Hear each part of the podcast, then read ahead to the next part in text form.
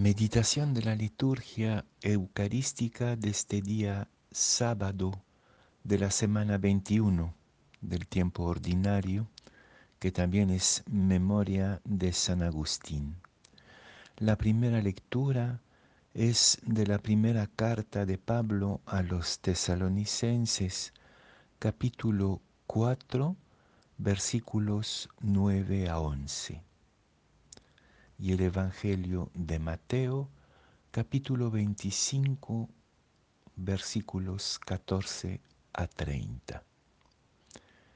En aquel tiempo dijo Jesús a sus discípulos esta parábola. Un hombre, al irse de viaje, llamó a sus empleados y los dejó encargados de sus bienes. A uno le dejó cinco talentos de plata, a otro dos, a otro uno, a cada cual según su capacidad. Luego se marchó. El que recibió cinco talentos fue enseguida a negociar con ellos y ganó otros cinco. El que recibió dos hizo lo mismo y ganó otros dos. En cambio, el que recibió uno hizo un hoyo en la tierra y escondió el dinero de su señor. Al cabo de mucho tiempo, volvió el señor de aquellos empleados y se puso a ajustar las cuentas con ellos. Se acercó el que había recibido cinco talentos y le presentó otros cinco, diciendo, Señor, cinco talentos me dejaste. Mira, he ganado otros cinco. Su señor le dijo, muy bien, eres un empleado fiel y cumplidor. Como has sido fiel en lo poco, te, dará un te daré un cargo importante. Pasa al banquete de tu señor. Se acercó luego el que había recibido dos talentos y dijo, Señor, dos talentos me dejaste, mira, he ganado otros dos.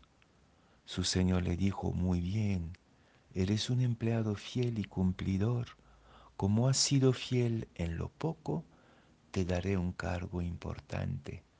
Pasa al banquete de tu señor.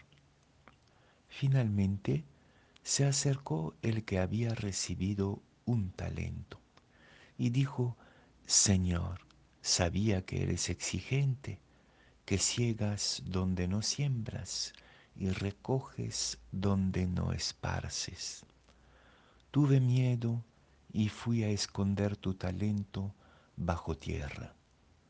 Aquí tienes lo tuyo. El Señor le respondió, Eres un empleado negligente y holgazán. ¿Con qué sabías que ciego donde no siembro?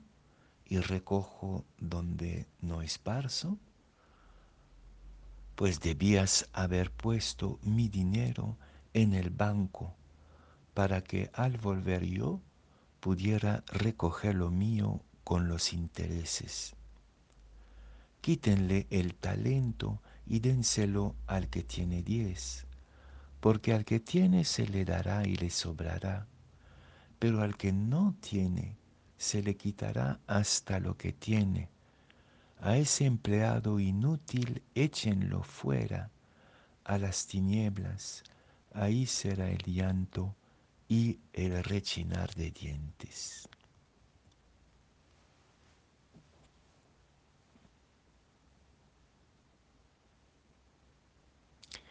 Y si en vez de ganar cinco talentos más o dos talentos más. Los dos primeros empleados hubieran perdido todo.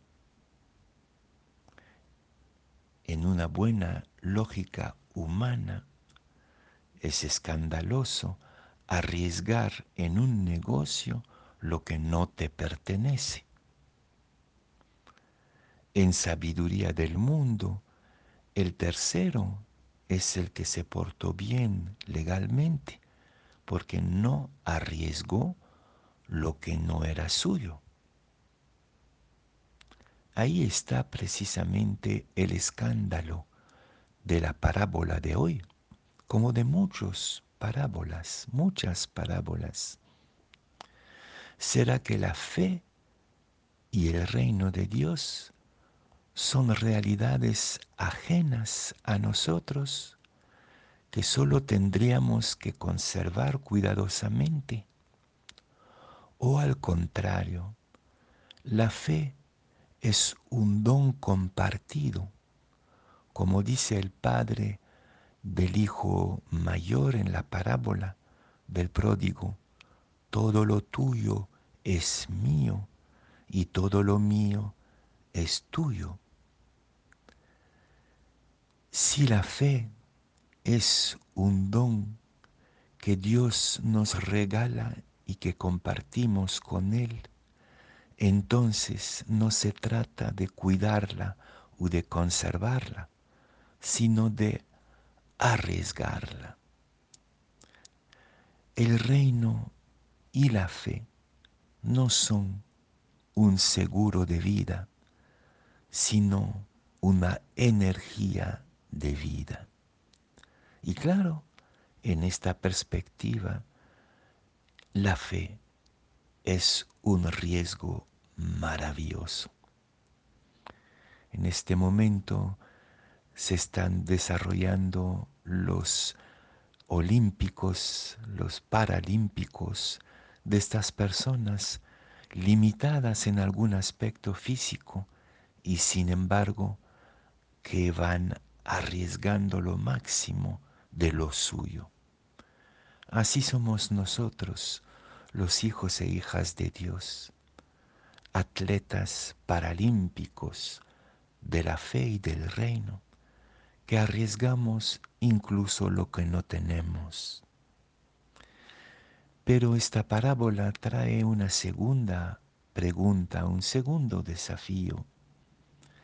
¿Qué imagen de Dios tienes tú? ¿Y qué imagen de ti tienes tú? Los dos primeros tienen confianza, confianza en Dios y confianza en sí. Tienen una rica imagen de Dios y una bella imagen de sí mismos. En cambio el tercero está agobiada, agobiado por una imagen de Dios que lo aplasta. Este maestro duro y exigente que recoge donde no cegó, donde no sembró y que ciega donde no había trabajado esta imagen del Dios castigador, del Dios intransigente que muchos de nosotros hemos heredado en la fe, también tiene como consecuencia que tenemos una visión muy humillada, muy ninguneada de nosotros mismos, una baja autoestima, diríamos hoy. Entonces el reto es doble considerarlo de Dios como propio, arriesgarlo con confianza, con audacia y libertad, creyendo en el reino, creyendo en Dios, creyendo en nosotros mismos. Y pues quizás se trata de denunciar una imagen adquirida de Dios que nos reduce al estado de un esclavo que simplemente tiene que cuidar y no arriesgar su fe.